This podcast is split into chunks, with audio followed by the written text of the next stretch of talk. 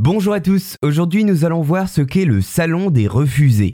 Peut-être que vous avez déjà entendu parler, ici ou ailleurs, de ce qu'était le Salon dans la seconde moitié du 19e siècle. Le Salon, c'était une exposition périodique de peinture basée à Paris. Concrètement, le salon au 19e siècle est coordonné par l'école des beaux-arts et sélectionne les tableaux qui forment aussitôt ce qu'on appelle l'art officiel, c'est-à-dire l'art académique. C'est le fameux art pompier dont on a parlé dans un autre épisode, l'art considéré comme celui d'une catégorie sociale privilégiée, largement opposée aux expériences des romantiques, des réalistes ou encore des impressionnistes. Un succès au salon peut ainsi rapidement assurer la renommée officielle d'un artiste, ce qui veut dire plus de commandes et de clientèle à la clé.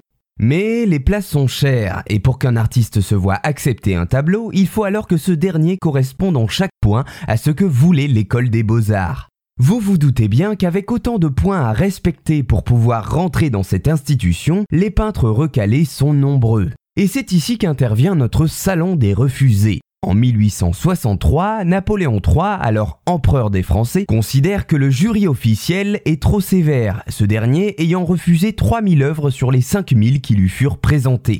Le Salon des refusés va alors faire office de lieu important pour l'art moderne, accueillant des formes d'art jusqu'alors peu visibles, en tout cas de manière officielle.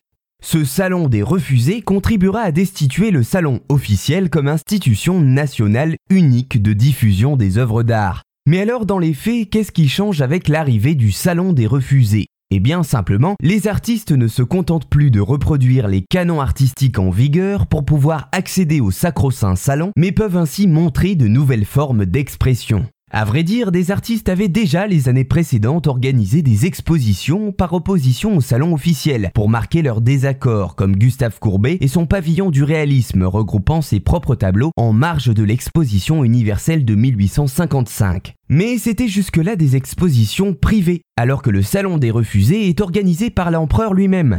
L'exposition se tient ainsi au Palais de l'Industrie à Paris en 1863 et permet à certains artistes d'acquérir de la visibilité, comme par exemple l'impressionniste Édouard Manet qui expose son Déjeuner sur l'herbe, œuvre majeure du peintre.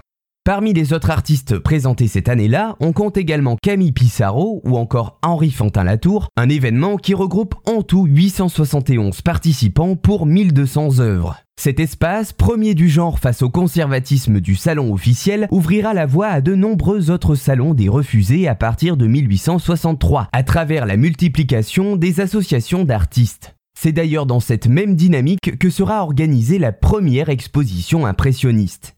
Ainsi, c'est en tant qu'espace alternatif de création que le Salon des Refusés peut être qualifié comme l'une des illustrations de l'émergence d'un art moderne en opposition avec le goût officiel. Voilà, j'espère vous avoir appris quelques éléments sur le Salon des Refusés, événement artistique parallèle créé par Napoléon III en opposition avec le Salon officiel qui réunira 871 participants pour 1200 œuvres.